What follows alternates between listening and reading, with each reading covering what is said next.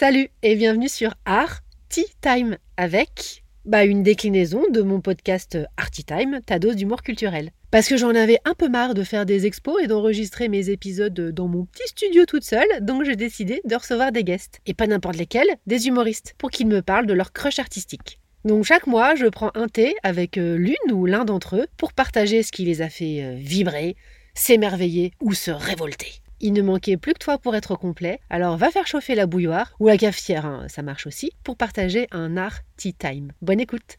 Coucou mes petits curieux, ravi d'ouvrir ce nouvel épisode avec un invité humoriste, Pierre Emono. Pierre, bienvenue. Bonjour Célia, ravi. Je suis un peu déçu que vous ne m'ayez pas qualifié d'invité exceptionnel. oui, ça viendra après peut-être. J'attends de voir euh, la prestation. Du coup, on doit se vous voyez, c'est ça? Je sais pas, c'est comme tu veux. on va rester sur le tu. Euh, alors Pierre, pour notre euh, discussion, tu m'as parlé de plein de références artistiques, mais tu as voulu qu'on parle d'un film français de Patrice Lecomte et je te laisse nous donner le titre et puis peut-être nous le pitcher si tu as envie. Eh bien, cela s'appelle Ridicule et c'est un film des années 90, de 95 je crois. Ouais, 96. Scénario de Rémi Waterhouse, c'est important de le dire parce que c'est un homme un peu oublié maintenant et qui a fait ce scénario extraordinaire et qui raconte l'histoire d'un euh, de province incarné par Charles Berling qui a besoin d'assécher les marais de là où il vient. On est dans la Dombe parce que euh, bah, les paysans euh, crèvent de plein de maladies. Et donc il vient à la cour du roi pour faire cette demande. Et il se rend compte qu'à la cour, le seul moyen d'être visible et d'être écouté, c'est de faire le jeu de la cour. Et donc de participer à des joutes oratoires, faire des traits d'esprit dans tous les sens, être remarqué dans les chocolats et les balles aussi, c'est ce qui va faire petit à petit se pervertir dans ce jeu terrible de la cour. Exactement, et puis parfois aussi du coup devenir ridicule, mais le ridicule est partout, carrément. Donc sous, sous Louis XVI, euh, c'est un film qui a eu euh, quatre Césars, sais pas si tu le savais. Oui, dont un, dont un particulier, puisqu'il a eu le César de meilleur réalisateur ex aequo, chose très rare avec euh, Tavernier.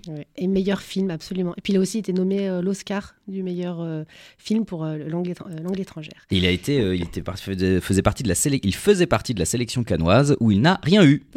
bravo. Alors que c'est super. bah oui, comme quoi. donc effectivement, la seule manière de s'adresser au roi, bah, c'est d'user d'esprit, hein, d'intelligence, de beau langage. Alors je me demandais si, euh, si toi, évidemment, euh, ça t'arrive d'user de ton talent oratoire pour obtenir ce que tu veux. Ah, mais je crois que malheureusement, on le fait tous, ça. Qui ne fait pas ça toute la journée? On est tous un peu des commerciaux en herbe à essayer tant bien que mal euh, de parler pour obtenir plus ou moins ce qu'on veut. Mais pas dans ces proportions-là. Je dois dire que je n'ai pas la... J'espère ne pas trop avoir cette perversité qu'on voit dans le film, puisque ce sont quand même des êtres absolument horribles qui, en réalité, ne veulent souvent briller que pour eux-mêmes. Et notre, notre jeune héros va se retrouver confronté à ça, à mm. l'horreur euh, de la cour. Ouais, c'est vrai. Il y, a une, il, y a, alors, il y a plein de répliques hein, savoureuses. Euh, il y en a ah, une. Il n'y a que ça, c'est ça qu'on aime dans ce film. Fondamentalement, tous les dialogues. Les dialogues, les dialogues, les dialogues. C'est un film qui n'est que dialogue. C'est fantastique. Il y a une super réplique euh, qui m'a qui m'a fait rire personnellement parce que je vais t'expliquer après pourquoi. Donc une réplique savoureuse, ne riez pas à vos blagues. Pour moi, c'est hyper dur parce que je suis la spécialiste. Je suis la première à rire de mes propres blagues. Toi, ça t'arrive de rire de tes blagues Ah mais énormément et justement, c'est terrible. Moi, ça, c'est, je me souviens très très bien puisque c'est Rochefort qui est un peu le, on va dire le mentor mm. euh, de notre héros, Berling, euh, marquis de Bellegarde et euh, et le baron de Malavoie. Baron de Malavoie, c'est bien ça. Et je me souviens très bien de cette scène, puisqu'il l'entraîne un peu, comment faire des joutes oratoires, etc. Et lui dit ça, ne riez jamais à vos blagues, etc. Mm. Et moi, ça m'a beaucoup marqué, puisque bah, comme beaucoup d'humoristes, évidemment, on fait des blagues tout le temps. Et effectivement, il n'y a rien justement de plus ridicule, de plus grotesque, de plus étrange, de plus paradoxal que de venir rire à sa propre blague, qui du coup perd toute sa force. Mm. Tout, tout, tout. Et alors ça m'a beaucoup interrogé, notamment parce que justement, la vision du rire qui est euh, présente dans ce film est quand même un rire extrêmement cruel. Aujourd'hui, euh, on est une époque très particulière où euh, le rire a beaucoup changé. Il est devenu plus léger. Alors, pas tout le temps, etc. Mais c'est vrai que ce qu'on voit apparaître, notamment en stand-up, dans les comedy clubs, ce sont des gens beaucoup plus sympas, qui assument d'être euh, sympas, qui essaient de faire de l'humour. On voit ça de plus en plus désormais, pas tout le temps, mais de l'humour plus ouvert, plus inclusif, comme on a tendance à dire. et avec quelqu'un qui s'assume comme sympathique devant les gens. Mmh. C'est fascinant. Alors qu'en fait, le rire souvent est extrêmement cruel, terrible, violent. Et de la moquerie en fait. Ah bah, ah, exactement. Et le film parle de ça. Et il dit bien ça, euh, qu'à un moment donné, si on veut avoir un tout petit peu cette cruauté, l'utiliser, eh ben, il, faut, euh, il faut surtout ne jamais rire à soi-même. Exactement. Alors, il y a un, un des protagonistes hein, du film qui va même jusqu'à se donner la mort après avoir cru rater de très peu, de, de peu donc une, une rencontre avec le roi. Euh, ça t'est déjà arrivé, sûrement, j'imagine, comme tout, tu risques de prendre des bides, des Oh là fours là là. dans le jargon. Du coup, Oh là là là, mais évidemment. tu gères évidemment. comment cette frustration? Je sais pas d'ailleurs, est-ce que tu l'as vu comme une frustration? Enfin, Comment tu vis ça? Alors, j'essaie au maximum, moi, d'une part de l'accepter et ensuite de la comprendre. Euh, l'accepter, ça veut dire ça arrive. Il y a des soirs, c'est pas notre soir, on n'est pas trop dedans, on est un peu fatigué et il faut faire son maximum. Moi, je crois profondément qu'être un professionnel, je dis ça avec toute la naïveté de celui qui débute aussi, mais il me semble que être un professionnel, c'est pas être tout le temps bon et au sommet, et c'est pas faire que des moments exceptionnels, non. C'est arriver à gérer justement et à être pas trop mal, y compris quand on n'est pas dedans du tout, quand on est crevé, quand on voit bien on que c'est pas pas notre envie. public, qu'ils n'ont pas compris quand on n'a pas envie, etc. C'est là que ça commence. Il y a un, un bouquin d'un ancien champion de tennis qui s'appelait Brad Gilbert, qui s'appelait Winning Ugly, et qui est très drôle parce qu'il il raconte ça, qu'en fait on a tendance à, à- à toujours s'imaginer les grands champions comme les Federer, les Djokovic, qui sont toujours au sommet. Il dit non, c'est pas ça du tout. Le sommet, c'est réussir à gagner tout en étant pas bon. Hmm. Et c'est très vrai, je trouve.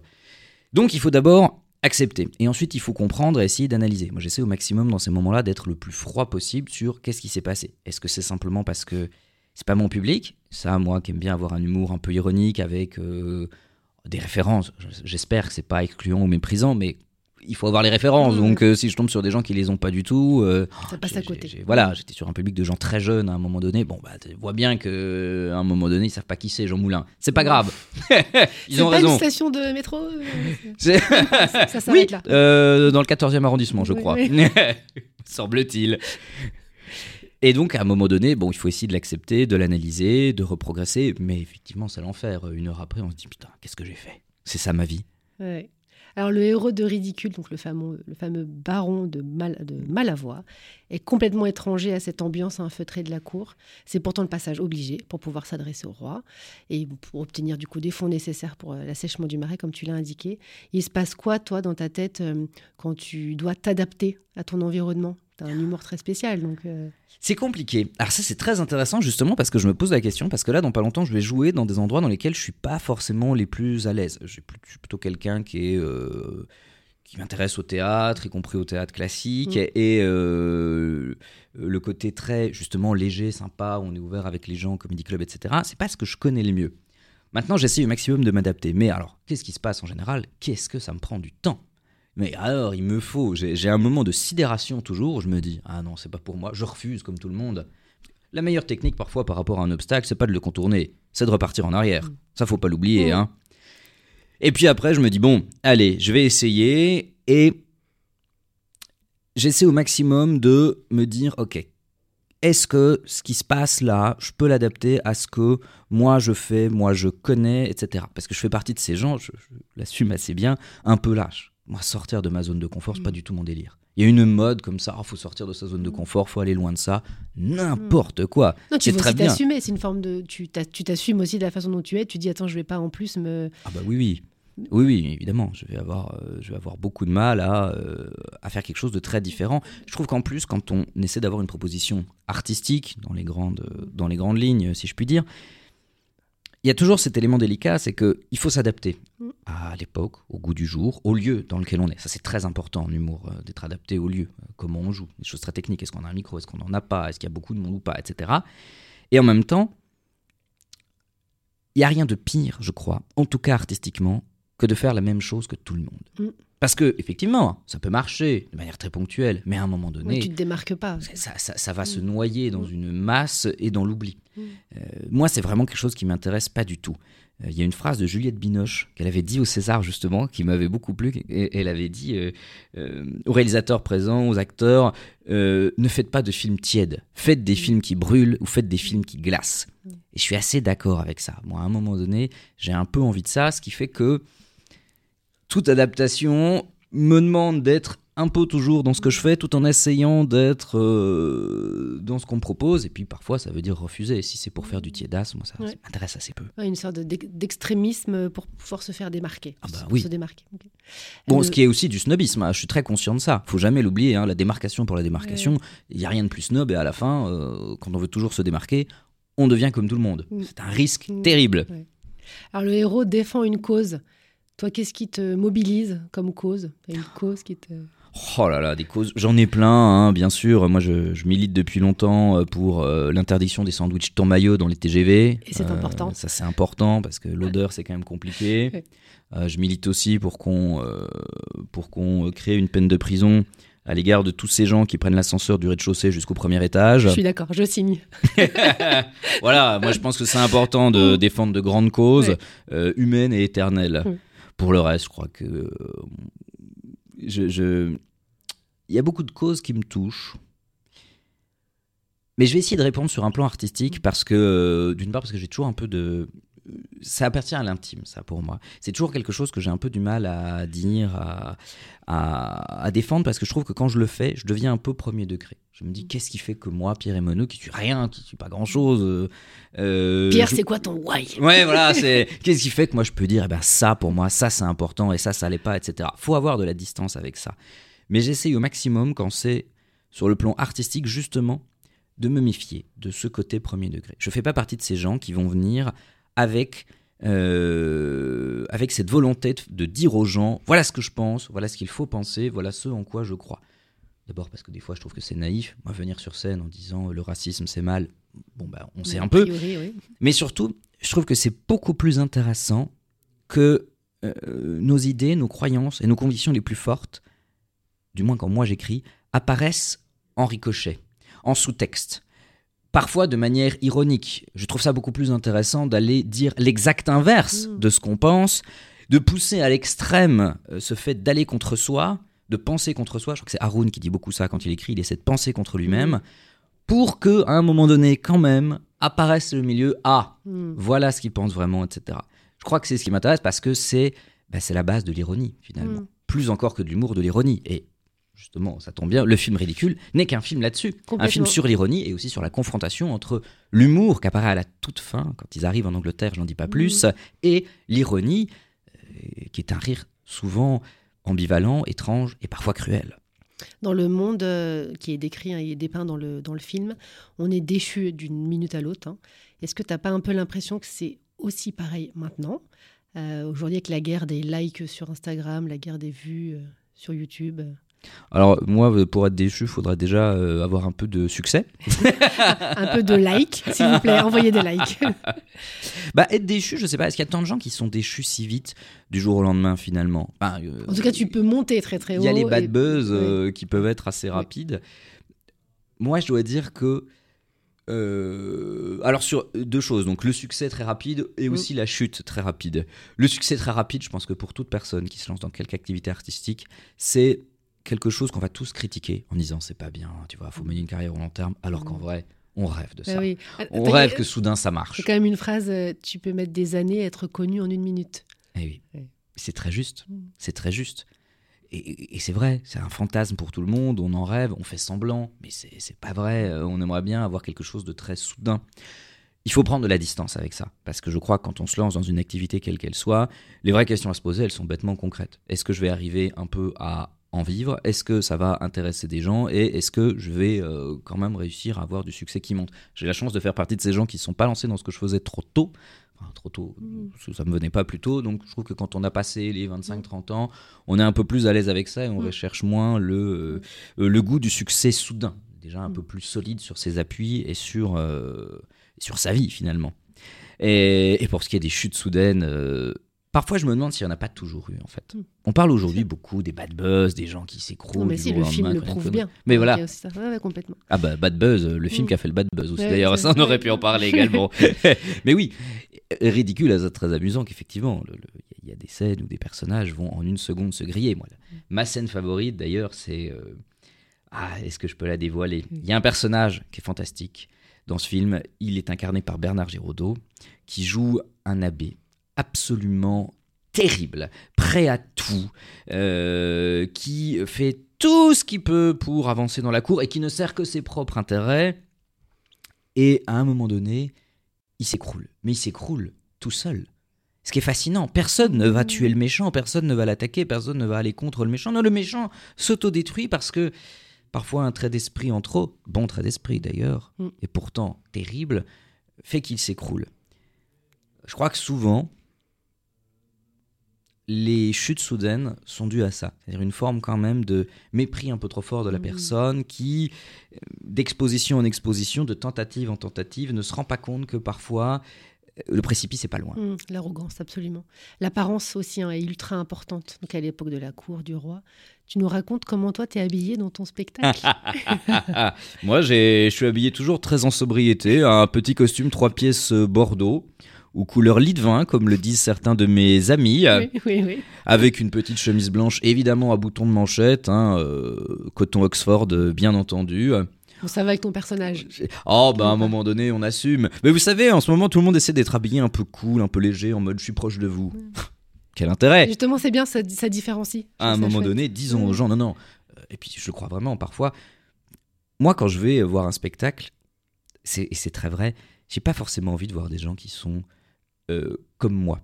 Ils peuvent être comme moi, ça peut m'intéresser quand ils ont mes maladresses, mes erreurs, mes problèmes, etc. Et donc, euh, dans lesquels je me reconnais.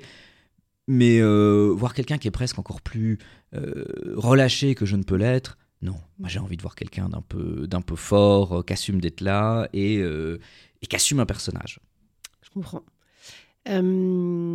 Si on refaisait ce film à notre époque, on mettrait qui en protagoniste? Dans quelle situation Ah là là là là là là là là là là, à notre époque. Qu'est-ce qui est ridicule? Qu'est-ce qui est bien ridicule? Tellement de choses. Ah ouais. Où est-ce que alors moi je me suis Ouh, souvent posé où est-ce qu'on ferait comme ça des batailles de traits d'esprit etc. Mm. Je me demande si les battles de rap Ouais, tiennent pas un peu de ça. J'ai vu Orelsan là. Ouais, ce serait la version intéressante parce que ce serait la version populaire du coup, Euh, la version un peu plus en dessous. Il y a de ça d'ailleurs en réalité. euh, si les gens aiment le rap, allez voir ce, euh, allez voir ridicule parce que vous y retrouverez énormément de ces éléments-là, ces personnages qui en fait se foutent sur la gueule, mais tout en délicatesse. Mais il faudrait qu'il y ait ce côté un peu assumé guéguerre battle de rap donc, et en même temps, et en même temps une forme très particulière de quand même un certain élitisme. Et alors ça, je me demande où est-ce qu'on peut le, le trouver au mieux. Bah, un élitisme, euh, enfin moi je me vois pas aller dans une arène de rap, hein.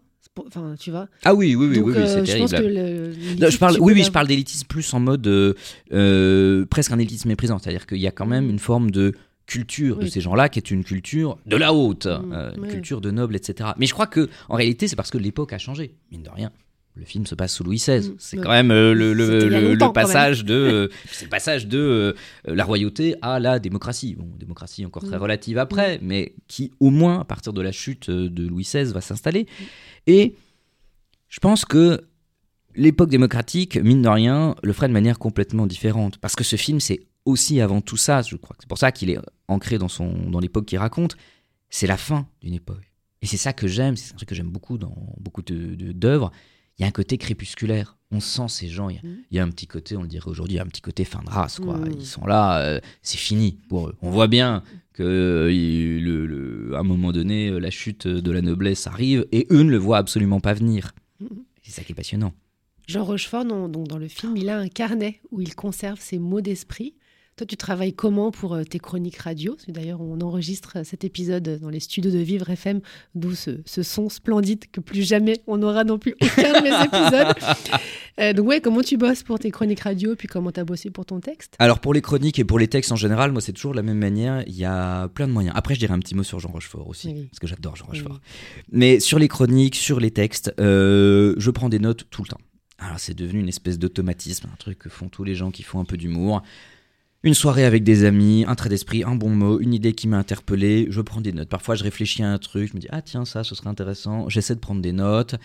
Euh, c'est la base en réalité. Pour souvent les gens qui sont pas bons en écriture se disent mais comment je vais faire? Ils ont peur de la page blanche et quand ils commencent c'est moyen, alors ils se disent qu'ils sont pas bons. Mais l'écriture c'est un muscle. Le seul moyen d'être un peu bon, c'est de l'entraîner. Contrairement à ce qu'on croit, l'inspiration va pas s'épuiser soudainement. Ça peut arriver hein, parfois à des moments, mais en réalité c'est en le faisant que on entraîne l'inspiration et qu'on devient à peu près bon et qu'on a des idées. Donc moi, c'est écrire euh, maximum, euh, quel qu'en soit le support. Des notes, euh, parfois ça va être, je ne sais pas sur quoi j'écris, mais euh, je prends des infos. Pour ce qui est spécifiquement des chroniques, bah, c'est la presse. Je lis la presse au maximum. De toute façon, la base de l'écriture, c'est quand même la lecture. Euh, Il y a un, un essai de Julien Gracq que j'aime bien qui s'appelle justement En lisant, en écrivant. Où il décrit à travers plein d'œuvres qu'il a rencontrées, euh, finalement comment elles aussi ont influé son processus euh, créatif et littéraire. Et je crois que parfois c'est simplement ça, hein, la question pour savoir comment écrire, faut pas s'emmerder, faut lire. Et en lisant à un moment donné, la passivité euh, cède euh, sa place à l'activité. On se dit bah tiens ça c'est intéressant, peut-être j'aurais fait différemment, Mm. comment machin, etc. Et là on commence à créer. Et puis parfois j'aime beaucoup m'inspirer de, alors c'est terrible, de choses que je trouve un peu ratées. C'est-à-dire euh, aller écouter. Alors, les, des mauvais films, ça j'adore. J'ai fait des chroniques ici euh, là-dessus. Parce que c'est très instructif. Euh, Tu refais le film. les humours un peu ratés. euh, parfois, quand je vois des réseaux sociaux, des gens qui font des blagues où je me dis, tiens, j'y crois pas trop, etc. C'est très intéressant à ce moment-là parce que je trouve que du pas bon naît souvent un processus créatif euh, très intéressant. Mm. Plus que de ce qu'on aime. Mm. Où on évite. Vous savez, quand, quand on écoute un truc que vraiment on aime beaucoup, on se sent un peu euh, euh, sidéré là-devant en se disant comment j'arriverai à ce niveau-là. Alors qu'un truc qui nous a pas plu, qui nous a dérangé, qui nous a posé problème, qui nous a mis en colère, c'est très intéressant d'un point de vue créatif. Je conseille ça à tout le monde. Mm. Allez voir des choses que vous n'aimez pas. Tu nous parles de ton spectacle pardon, sans, sans transition, Aucune. parce que Oh, je l'ai euh, vu et je l'ai pas aimé. Non, coup, très je- inspirant. Je Jean l'ai Rochefort adoré. ou pas un mot Bien sûr, Jean Allez. Rochefort. Et après, tu nous parles de ton spectacle. J'adore Jean Rochefort. Jean Rochefort, c'est, euh, je pense, c'est mon acteur favori. Mm. Euh, J'adore ces personnages. Justement, j'en ferai comme ça un lien avec mon spectacle, mais fait partie de ces gens qui ont ça d'extraordinaire, qui ont quelque chose de très, très élégant et en même temps de très, très drôle. Moi, il y a rien qui m'amuse plus que ça. Cette capacité à lier le très primaire, je dirais, c'est quand même quelqu'un qui faisait le singe, hein, Mm. parfois, euh, Rochefort, au très grandiose. Cette confrontation des genres me plaît énormément. Souvent une confrontation à la fois euh, de rythme, capable de maîtriser des longues phrases et soudain de dire une énorme connerie, euh, de style, style relâché ou familier, et puis d'un coup un style extrêmement, extrêmement Élevé. surfait, élevé, de Régis Delang comme on dit. Ça, moi, c'est ce qui me fait le plus rire au monde et c'est ce qui fait qu'un Rochefort me fascine absolument. Et en plus, mais cette voix, cette espèce de capacité à arriver et tout de suite, on ne sait pas pourquoi, On se tait. on l'écoute. Ouais, là, on se dit, oh, j'ai envie, je sais pas ce qu'il va me dire. D'ailleurs, parfois, il dit pas grand chose, Captivé. mais on s'en fiche. Le timbre. On a envie d'être avec lui. Et, et moi, j'adore ça. Et en plus, j'ai toujours une fascination pour ces gens qui ont assumé dans leur vie de pas faire que des grandes choses. Il a fait plein de nanars dans les années 80, il assume complètement. Euh, il a, à l'égard du théâtre très classique, il a fait euh, aussi des, des, des critiques un peu euh, virulentes. Et alors moi, ça m'amuse beaucoup, cette capacité des gens à, quand ils, sont, ont l'air d'être sur un piédestal, à dire oh, ouais, bof, pas top. Ouais, ouais.